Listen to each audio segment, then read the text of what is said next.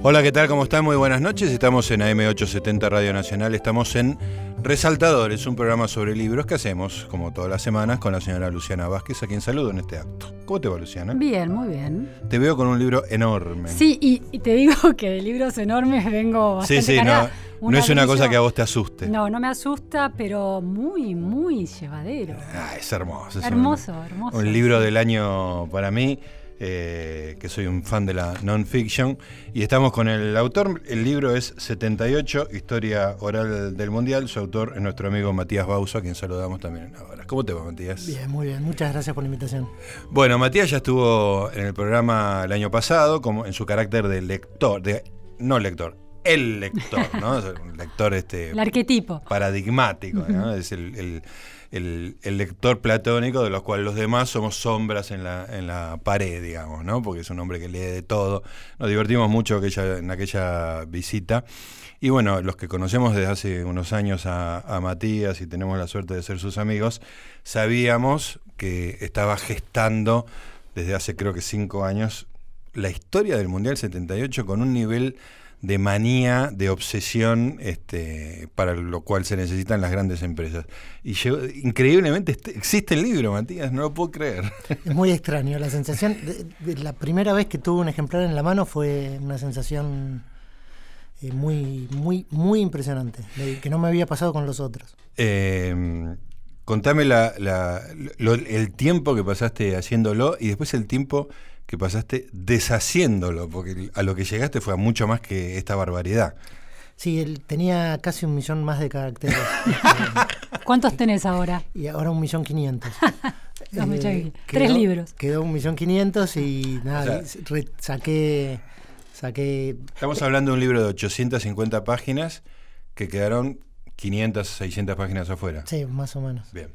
Eh, pero este es un libro mejor que la, que, todo. que la primera versión. Sí, es un libro muchísimo más eh, equilibrado, aunque parezca mentira, menos maniático, eh, menos obsesivo, tiene más musicalidad y tiene las cosas que para mí son más esenciales.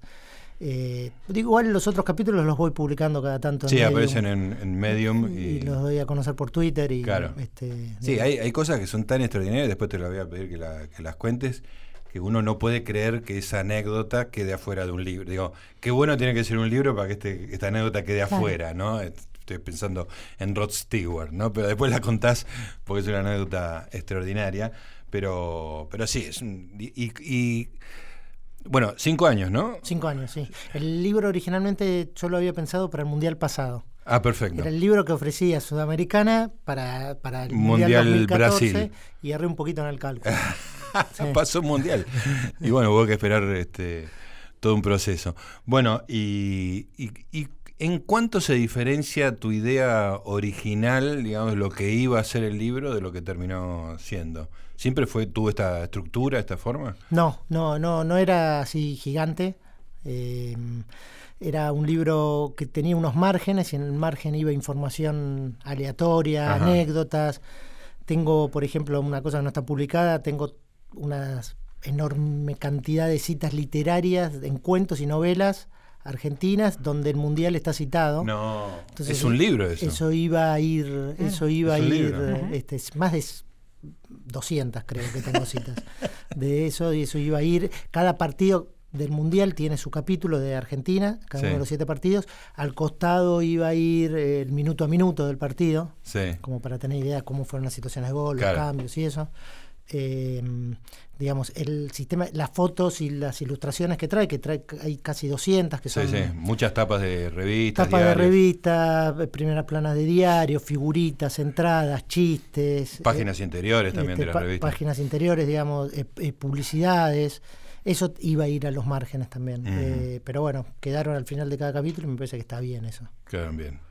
Este, escúchame y. Ah, y tenía un chiste, la versión final tenía un chistecito que era simpático, que a mí me gustaba mucho, que era el. Estos son 63 capítulos, tenía 78 capítulos, naturalmente. Perfecto, claro. Este, y cada capítulo tenía un epígrafe, que era una cita de una letra de Charlie García, que iba perfecta con el con el capítulo, que, me había tomado un trabajo enorme, pero había que pagar derechos a Sadaic para eso, entonces... No te puedo creer. La editorial me pidió sacarlo y bueno, sí, naturalmente. Si vos publicás la letra, ¿pagás derechos de y Se ve que esa cantidad este, ah, eran 78 citas y había que pagar derechos a Sadaic, entonces pero era un chiste lindo. Hubo que sacrificar. Matías, hay algo que me parece muy interesante y muy rico, que es que en lugar de procesar los testimonios y construir una narración que de alguna manera los aplane, cada capítulo deja muy claro la palabra cruda, digamos, en realidad está muy editada, a los distintos protagonistas o quienes son testigos de algún tema de, de esos capítulos. ¿Cómo tomaste esa decisión?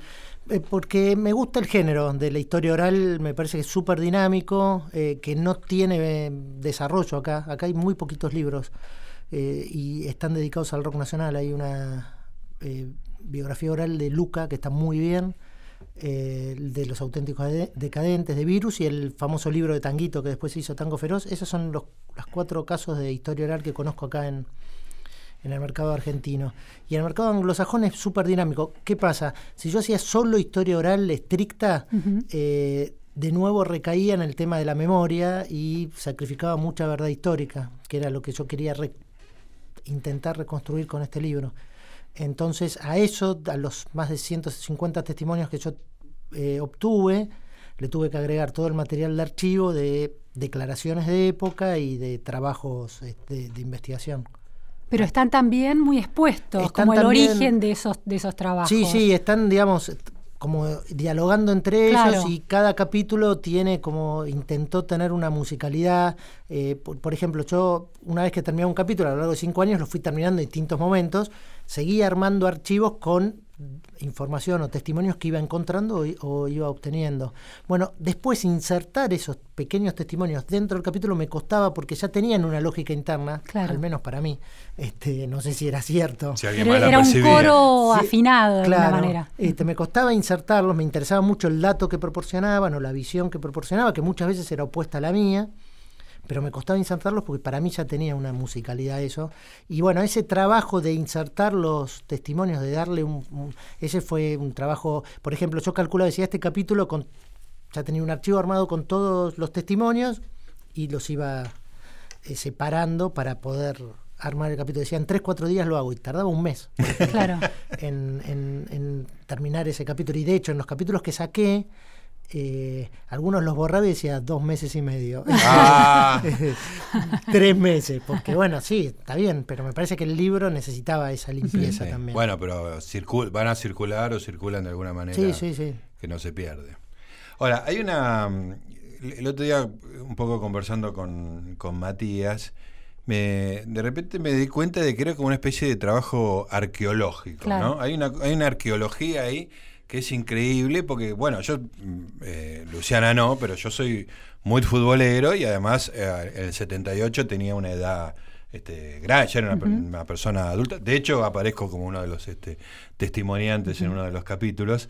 Este, pero era impresionante, leyéndolo, la cantidad de cosas que yo no sabía, que eran muy llamativas y que no, o, o las supe digamos, en su momento y ya me las había olvidado, y la cantidad de lugares comunes que, que se dan vuelta leyendo el libro, es una cosa muy impresionante. Así que me parece que, el libro, más allá de que, digamos, que es este, para el futbolero es como una especie de, caja de tesoros inacabable, digo, te hace reflexionar mucho sobre la relación entre la verdad, el documento y la memoria, ¿no? Este, me parece que pone todo en cuestión por, por el peso de sus páginas, digamos, ¿no? no porque haya teorización sobre eso, sino como resultado de tu actividad. No sé si eso te hace algún eco en, tu trabajo, digamos. Trabajé durante mucho tiempo, durante algunos meses, un capítulo sobre la memoria y la historia, y después me pareció redundante, digo, me parece que si el libro no contaba eso, no, hacía eh, no servía el libro. y Si no te das cuenta de que estás diciendo esto. Claro, y el capítulo ese no tenía que estar porque era como hacer obvio algo que vos tenías que. O dirigir la lectura en una dirección. Claro, me parece que esas cosas no tienen. vos como autor no, tenés que señalar. Eh, digo, eso tiene que estar o no estar. Sí. Y me parece que es eso. El, mundial quedó cubierto de una infinidad de mitos, imprecisiones, falsificaciones y demás, porque se convirtió en un espacio de memoria, lo cual no está mal. sí, sí. Es un, sí, sí, sucede además. Sucede. Y en un espacio este, de disputa de la memoria. Lógico. Pero, digamos, los, los, las organizaciones de derechos humanos lo convirtieron en lo que se llama espacio de memoria. Entonces se asocia muy fácilmente el mundial con, con la dictadura, con el proceso. Eh, sí, como, digo, así como la ESMA físicamente es un espacio de memoria, la conversación sobre el Mundial, 78 es un lugar simbólico, el evento es un lugar simbólico de memoria. Eso, por un lado, trae un montón de beneficios que es asociar rápidamente y, digamos, está entre el bien y el mal, por decirlo de alguna manera. Pero respecto a la verdad histórica, eh, digo, la impide. Claro, le, pone eh, como una una losa la tipo claro, como un cerco que ah. tiene, que se puede saltar ese cerco. Eh, y de hecho yo creo que uno de los, de los beneficios, y si existiera beneficio de esto, es que eh, se puede pensar de una manera distinta y una de las complicaciones de, de, que esté tan cristalizado todo es que eso permitió que todos los gobiernos posteriores, creo que con excepción de la elegancia de Alfonsín respecto a la obtención del título del 86, de no salir al balcón y demás, intentaron utilizar el fútbol en beneficio propio. Eh, pero claro, todos eh, ni cerca están de la maldad de la dictadura, por llamarlo de alguna manera. este, pero todos intentan utilizar el, fútbol en beneficio propio, todos, digamos. Quiero, quiero decir, ahora seguimos en un ratito, que, que esto que yo digo, obviamente que el 78 tiene resonancias políticas muy fuertes, pero esto de que, la verdad queda sepultada bajo la falta de memoria, por, sobre la cristalización de, relatos, etcétera, me pasó con cosas futbolísticas que no tienen nada que ver con la política, o sea, este, el laburo de Menotti eh, yendo por el interior a buscar jugadores, es una cosa que yo ya no me acordaba. ¿No? Este, y quedaba sepultada de, en el mito Menotti, ¿no? Que uno toma, ya tiene un partido ideológicamente futbolístico. Y era un profesional realmente. Bueno, ahora lo va a explicar bien este Matías, pero quiero decir que no, no necesariamente es siempre la política la que, la que ocupa ese lugar de, memoria cristalizada, ¿no? Vale para casi cualquier cosa, pero después lo va a decir el señor Matías Bauso. Estamos en Resaltadores, en AM870, Radio Nacional.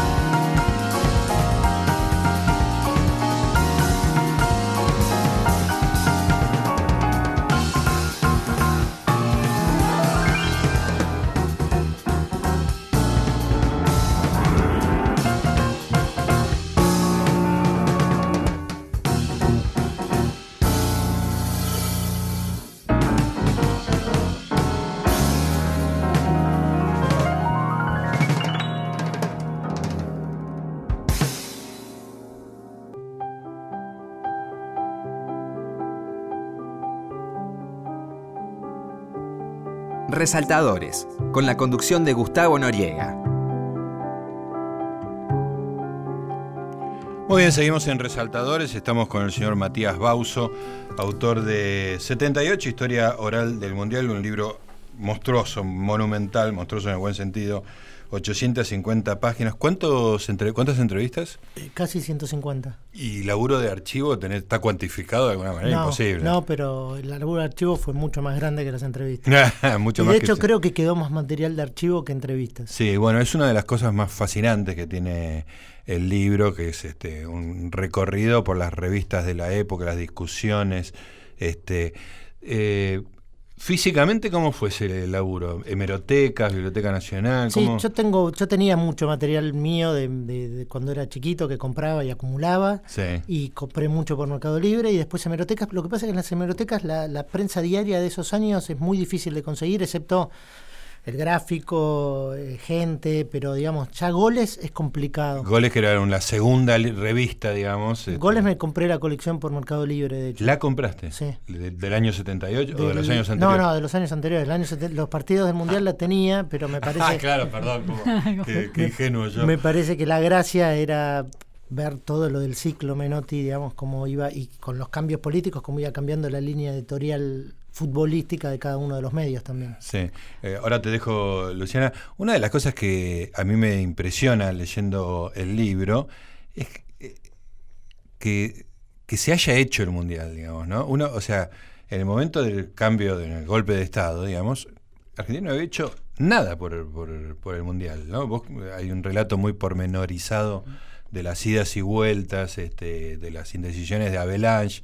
del apoyo final de Avalanche, pero dos años antes no estaban los estados, era un desastre.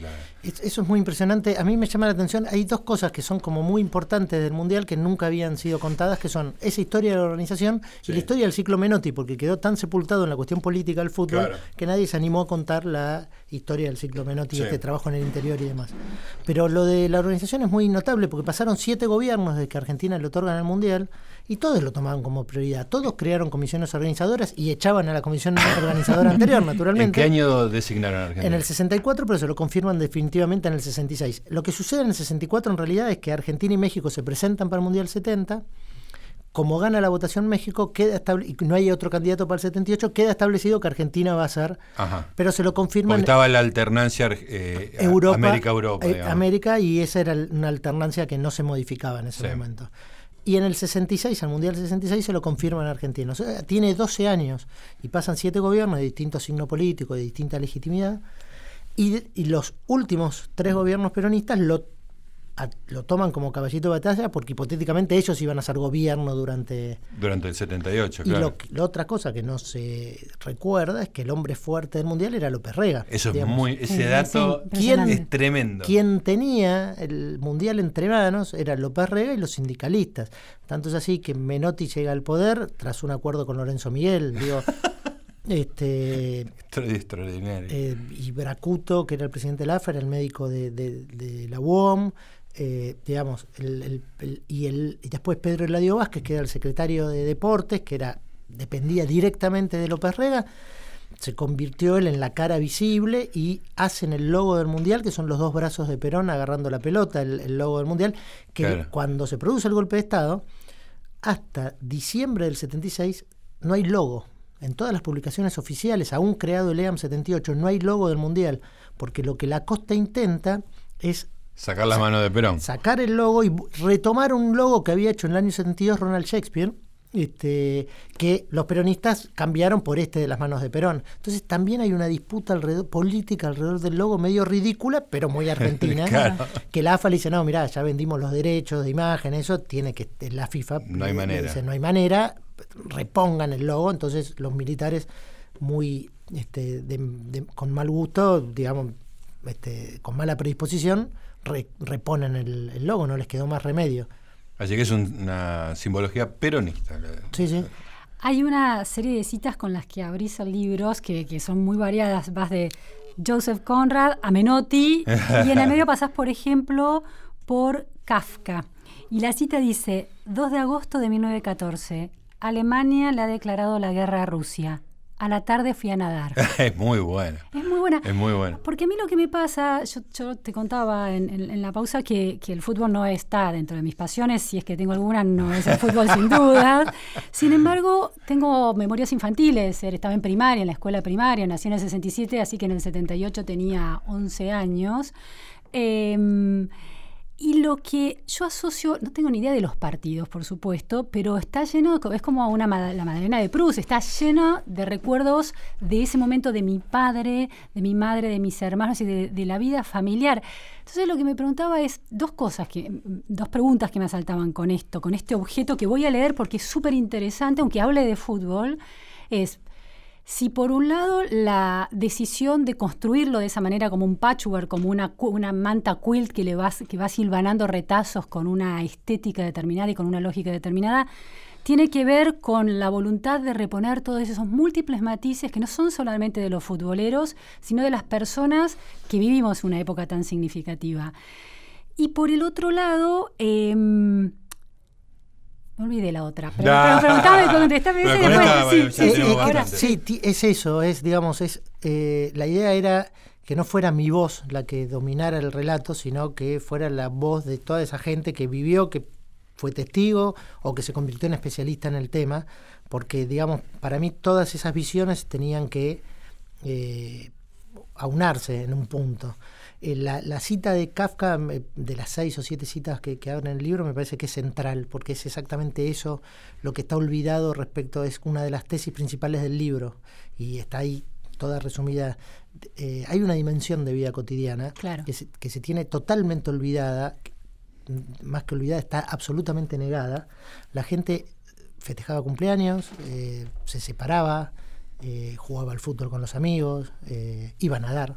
Claro digamos, la, la coyuntura política no dominaba la, la vida, había una vida cotidiana, había dentistas, había almaceneros, cada uno hacía su trabajo, los jugadores jugaban al fútbol, eh, los periodistas mejor o peor también hacían su trabajo y... Sí, sí, además eso les, les ocupaba toda la vida, digo, llegaba el Mundial 78 y la verdad es que todo el mundo hablaba de fútbol, No, hablaba de ninguna otra cosa, ¿no? Eran, te, te, llena la vida como por ahí te la lleva este mundial ahora, ¿no? A ver, hay otra tesis, que otra posibilidad que yo este, la suscribo, que es, es muy posible que el Mundial 78 hayan sido los únicos 25 días felices como sociedad desde el 74 al 83. Claro.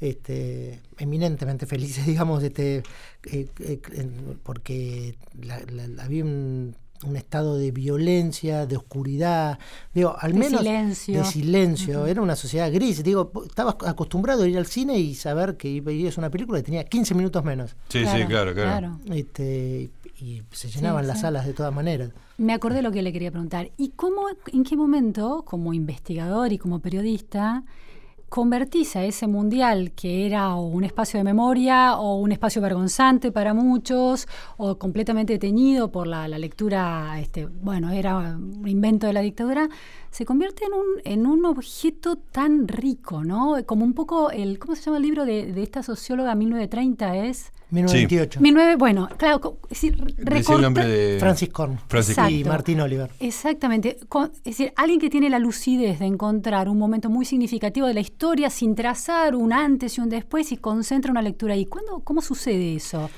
Eso es, eh, como pasa casi siempre, es fruto de un defecto, es fruto de mi obsesión. Este, entonces el libro fue ganando en dimensión y, y este, digamos, y como, digamos, mi virtud en ese punto es que no tengo demasiado ego con lo que escribo, entonces me... Te es fácil correrte. Me es fácil correrme y, digamos, tanto la obsesión por saber qué es lo que sucedió de verdad, eh, digamos, no me enamoro de mis hipótesis y, de hecho, yo entré al libro teniendo una idea de Menotti eh, que salió Menotti totalmente fortalecido como técnico, ¿eh? como trabajador y como técnico, salió muchísimo más fortalecido de lo que yo entré al libro. Y después descubrí, eh, otra, otra cosa que descubrí que no tenía en mente, era que el fútbol, el Mundial 78 fue el primer contacto masivo de la mujer con el fútbol. El fútbol era un programa eminentemente, exclusivamente masculino. Vos ves la foto de los 40 y los 50 en las tribunas y es sombrero, sombrero, sombrero. Tanto es así que cuando yo empecé a ir a la cancha, a la mitad de la década del 70, las mujeres estaban en un gueto que era la tribuna platea de la mujeres. La platea femenina. Ah, mirá vos. La platea femenina. Y eran 40 y 50 como sumo, a lo sumo en el peor lugar de la cancha, en el peor rincón de la cancha. Y, todos los equipos grandes al menos tenían su platea femenina. Sí, sí, había hinchas famosas como la Gorda Matosas. La la Gorda, la, Gorda Matosas, y, estaban ahí en esa especie de gueto. Y el Mundial 78 constituye el primer salto increíble, contacto masivo de la mujer con, el, con el fútbol. El otro dato es... Eh, eso lo dice Gustavo en, en, su libro de los documentales cuando habla de la fiesta de todos, es que el, a ver, el Mundial 78 es el gran hecho fascista hasta Malvinas del proceso, porque el proceso no tenía masas. Este, y tiene, el Mundial 78 tiene propaganda, tiene masas y tiene el gran dato fascista que es la vocación de unanimidad. Claro. Eh, me parece que el unanimismo es el gran dato, porque es un régimen autoritario, naturalmente, represivo, autoritario, pero no era fascista. Claro. Este, más, se alejaba de las masas para, para no pegarse con no, los No confiaba en las masas. es importante esa distinción. las masas, este, digamos, son impredecibles y ellos sabían que no las tenían y eran un fenómeno peronista, aparte que era algo de lo que ellos querían alejarse. Este, pero esa vocación de unanimidad, esa, es, el unanimismo es el gran dato fascista para mí que se expresa en el Mundial y que después llega, digamos, al delirio en Malvinas. Ahora vamos a conversar un poco sobre eso. Estamos con Matías Bauso, autor de la mejor historia oral del Mundial que se puede disponer y del mejor libro de no ficción en Argentina de este año. Va a ser un problema cuando hagas los 50 mejores libros de, para la agenda, porque no vas a poder poner el tuyo, digamos. Y bueno, vamos a, a hacer algo para que aparezca. Hasta la una, resaltadores.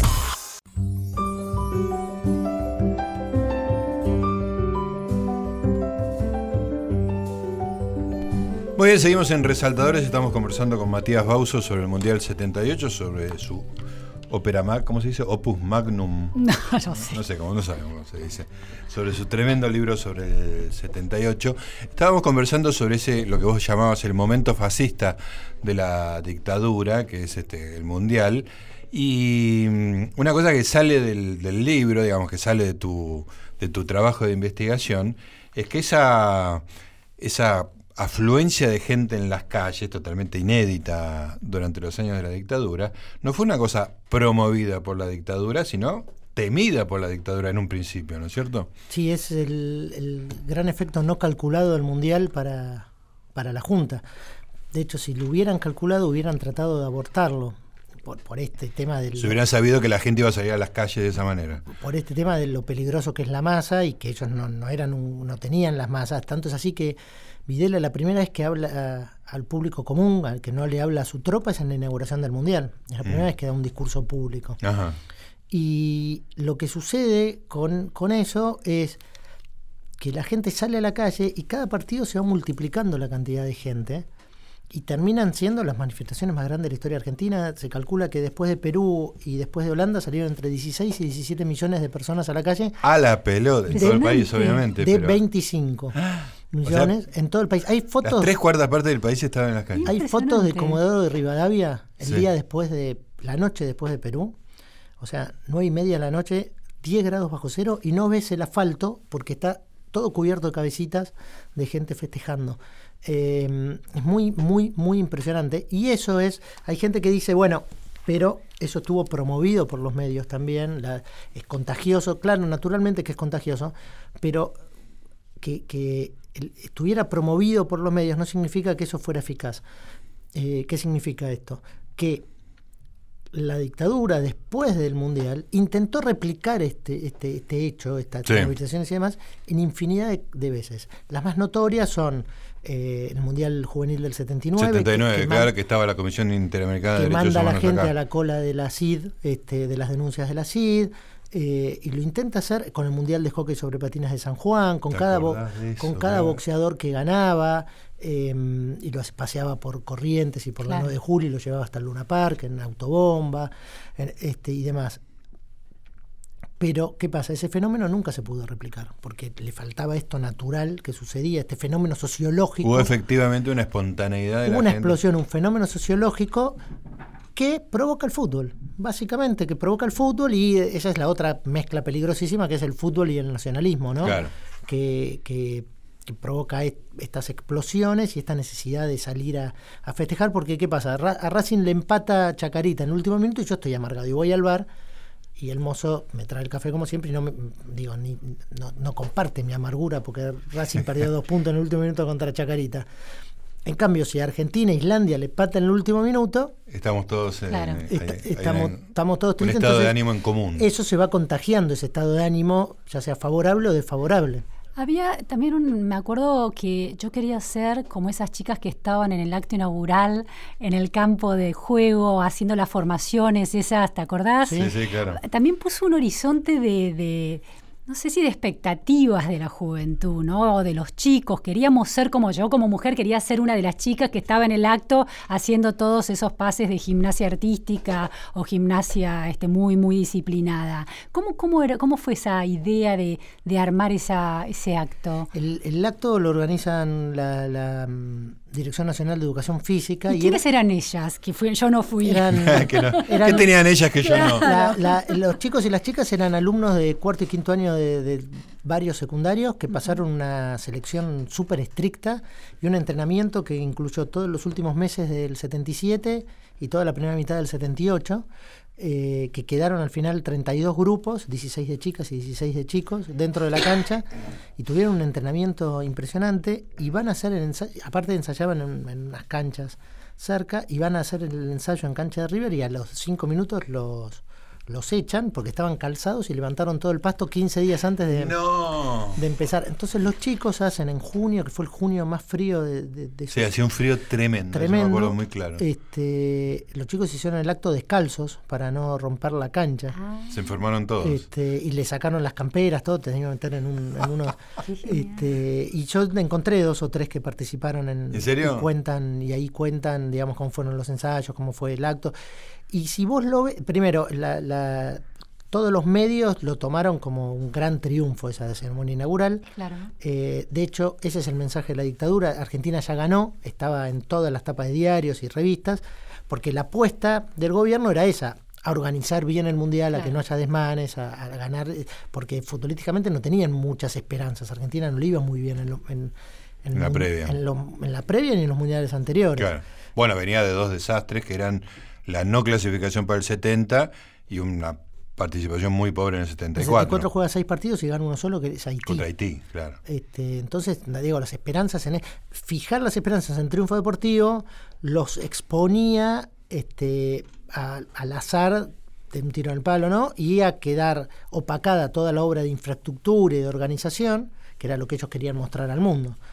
Eh, Por eso el, lema era Argentina ya ganó. Claro, y el lema se dice que era los argentinos somos derechos humanos, que eso es del año 79. Claro. El del mundial era juguemos de argentinos. Ajá. Esa era, digamos, la, Que es un poco la idea del unanimismo, ¿no? De somos todos lo mismo. Juguemos todos, juguemos de Argentina. Ahí está cuando ves que no, no pensaron en las manifestaciones callejeras porque todas las campañas previas apuntaban a, señor taxista, no pasee al turista, señor mozo, devuelva bien el vuelto, eh, si se olvidan una cartera, córralo y devuélvasela.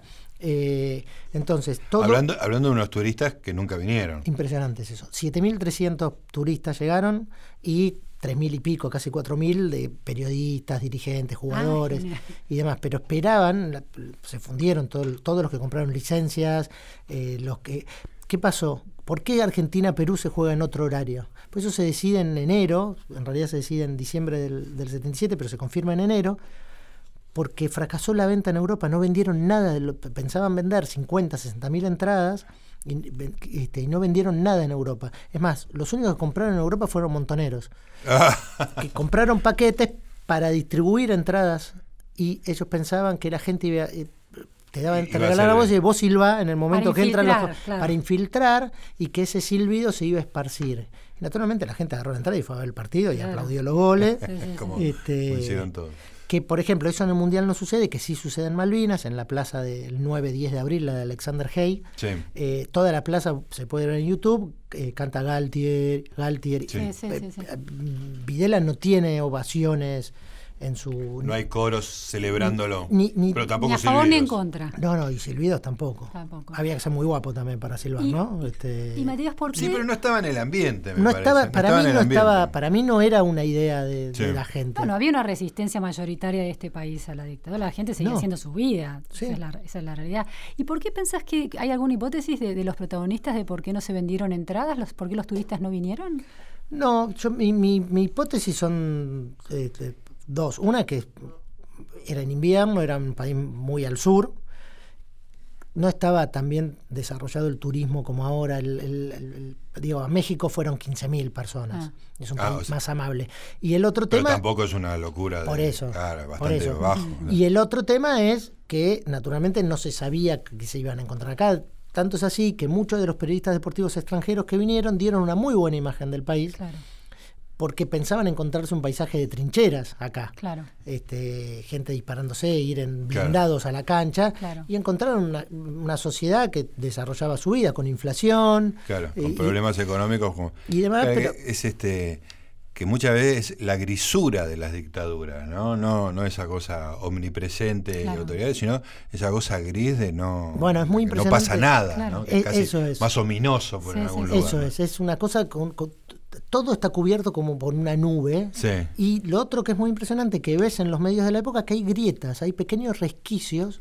donde- por ejemplo, todo lo que hoy sabemos de lo que sucedió en el año 77, 78, de eh, Julián Delgado, Dagmar Hagelin, Azucena Villaflor y demás, todo está en los eh, editoriales de James Nilsson de El- el Buenos Herald. Aires El Herald. claro. Todo, en castellano, porque por una Sí, sí, era lo que salía doble. por una orden de Perón, este, como para leer- para que no se lo tradujeran y poder leerlo, ordenó que todos los diarios publicados en, en otro idioma, el editorial tenía que estar en castellano. ¿Esto es Perón del 50 Sí, o ah, del ok. 50. De- Ahí creo está. que es del 51 52 esta, esta norma. Y qué fe en el editorial del diario, ¿no? Del publisher. Es, es muy impresionante. Ya no mueve el amperímetro. No. Ya no mueve, el, no, no mueve. Bueno, Clarín, por ejemplo, que no le daba, Sittenburg no quería darle malas noticias a sus lectores. Entonces, cuando Argentina pierde con Italia, el título de tapa de Clarín es Argentina juega con Polonia el primer partido de la segunda fase. En vez de Argentina perdió con Italia, Y por es eso juega el primer rival de Argentina será Polonia. Ese es el gran título de genial. tapa de Clarín. Extraordinario. Bueno, estamos en Resaltador, estamos con Matías Baus hablando de la historia oral del Mundial 78.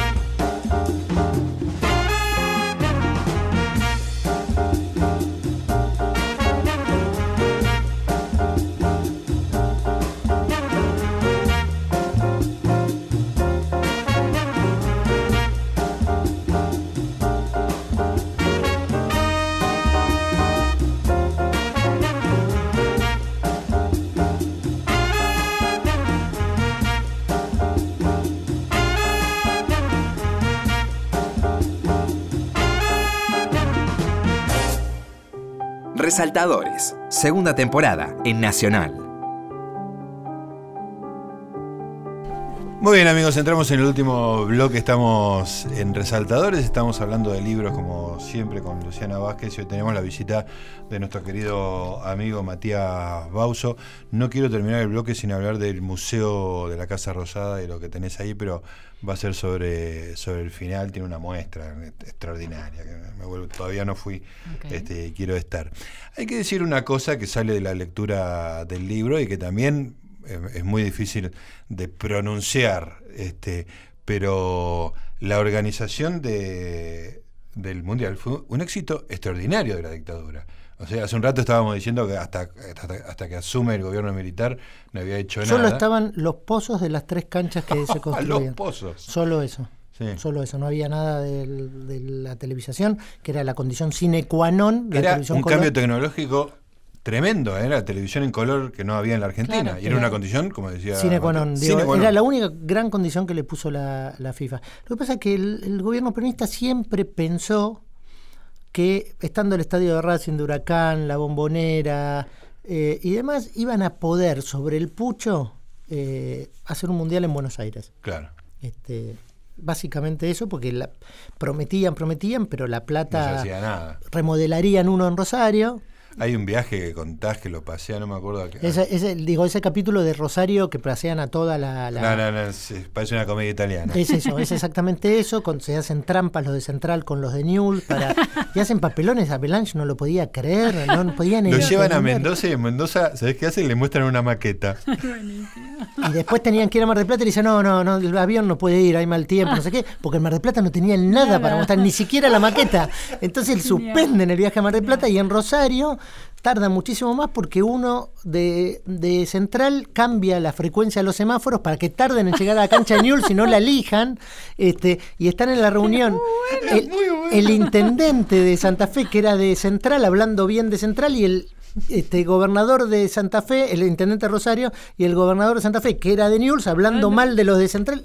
Es, digo, una comedia italiana delante Esto- de los esto durante el peronismo era el 75. Sí, sí, claro. Y, y aparece 74. Y aparece 74. Norma Kennedy en el medio pro- prometiéndole la sede a los de a los de Central y a uno de Newell's insultándolo y escupiéndolo en la cara. Y termina todo con una reunión en AFA donde Bracuto, que era el presidente de AFA, eh, tiene un problema personal y no puede ir a la reunión y le vota, le votan Paulino Niembro. Este, El papá de Fernando de Niembro. Fernando Niembro, que era el vicepresidente de AFA y un sindicalista importante, le votan así express y queda decidida la cancha de, de Central. Pero por, por, Por, por, por- genial. por- manejo por un manejo turbio. Sí. Bueno, y después en la dictadura, digamos, con esas cosas que tiene la dictadura, de re- redireccionar todos los esfuerzos en una única dirección sin ningún eh, tipo de control. El canal de televisión trabajó durante seis meses en eh, las 24 horas, en tres turnos este, Sin parar. consecutivos sin parar. Es cierto que gastaron 700 millones de dólares, que Claro. serían 9 mil, 10 mil millones de ahora.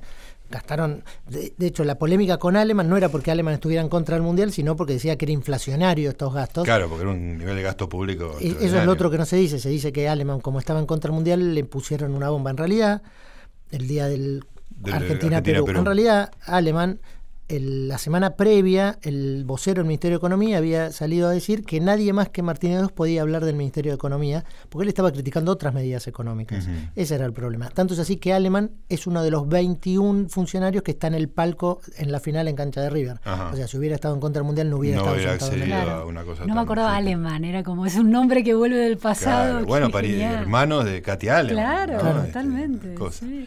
Este, y efectivamente, ¿y quién es el hombre eh, que lleva adelante esto? El, el almirante Lacoste. es- Lacoste. Lacoste era el presidente de LEAM, era Merlo, pero el, el hombre fuerte del mundial era Lacoste, que era Y- capitán en ese momento Sí. y terminó siendo presidente de la nación 10 días. Hay una disputa acerca de la muerte del general Actis, que era el, el que iba a comandar en lugar de Claro, Lacoste. Actis este era, este, iba a ser un mundial austero y el día que iba a ser la conferencia de prensa lanzando el LEAM 78 y el mundial y este mundial austero, lo acribillan a balazos.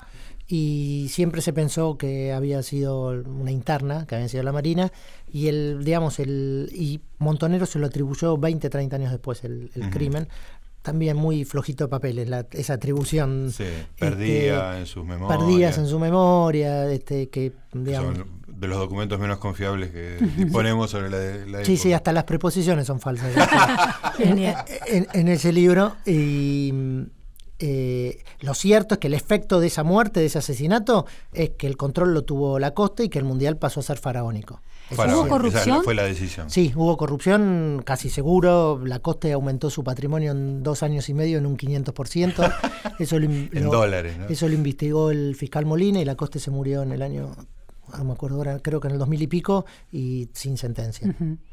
Este, y salió Avalanche en ese juicio por enriquecimiento ilícito eh, a decir que él le había prestado cientos de miles de dólares. Ah, Avalanche lo, bancó públicamente. y Avalanche lo nombró vicepresidente de la FIFA y fue vicepresidente de la FIFA hasta el año 86. Claro.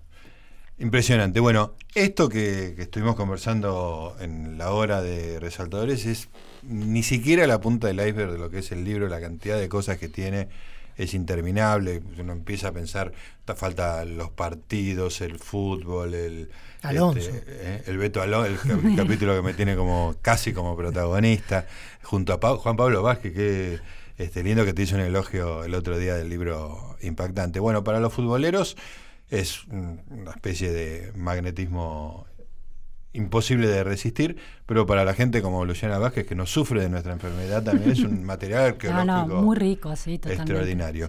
Y hablando de material arqueológico, está lo del museo. Contá lo del museo que me vuelvo loco. Eh, Late, la historia de la selección argentina en figuritas, está organizada por eh, la Secretaría de Patrimonio de la Nación, comandada por Marcelo Panoso. De hecho, fue idea de él. Sí. Este, Esas son las grandes ideas. Qué lindo el nombre, Late, ¿no? también, también fue idea de Marcelo. Este, este, desde el Ministerio de Cultura, es en el Museo de la Casa Rosada, que es entrada libre y gratuita de miércoles a domingo. Y es están todos los planteles mundialistas de figuritas desde el año 62, que fue el primer álbum que trajo un, de Chile 62, que trajo un plantel mundialista argentina, hasta el actual. Hay álbumes, hay originales del dibujante Jorge de los Ríos, que dibujaba este, desde las fines de década del 60 hasta principios de los 80. Hay un seleccionado argentino de todos los tiempos hecho en figurita redondita por 11 ilustradores actuales, Lanja, Tute, Gustavo Sala. Hay muñequitos, eh, hay sobres de figuritas y digamos, todo, todas las, todo lo que tiene que ver con las figuritas y la selección argentina eh, está ahí. Hay un Messi hecho, la figurita actual de Messi, la imagen de la figurita actual de Messi, hecha con 2.000 figuritas eh, viejas. Este, me, vuelvo loco, me vuelvo loco. Eso estuvo, se viralizó un poco por las redes. Sí, Andrés Burgo le sacó una foto y se viralizó. Espectacular. Bueno, Matías, eh, un placer como siempre. Voy a seguir con la lectura, por supuesto. Yo también abarqué la punta del iceberg del Mundial 78 y lo quiero estirar para que me dure mucho, porque además es parte, digo, yo tenía 21 años en el Mundial 78, lo viví con mucha intensidad y, además fui protagonista, como queda claro en el libro. Como, Naturalmente. Como lo mostró tu investigación. Gracias, Matías. ¿eh? Gracias. Y como Luciano, nos encontramos entonces la próxima semana, como siempre, para hacer Resaltadores, un programa sobre libros acá en AM870 Radio Nacional, la radio de todos.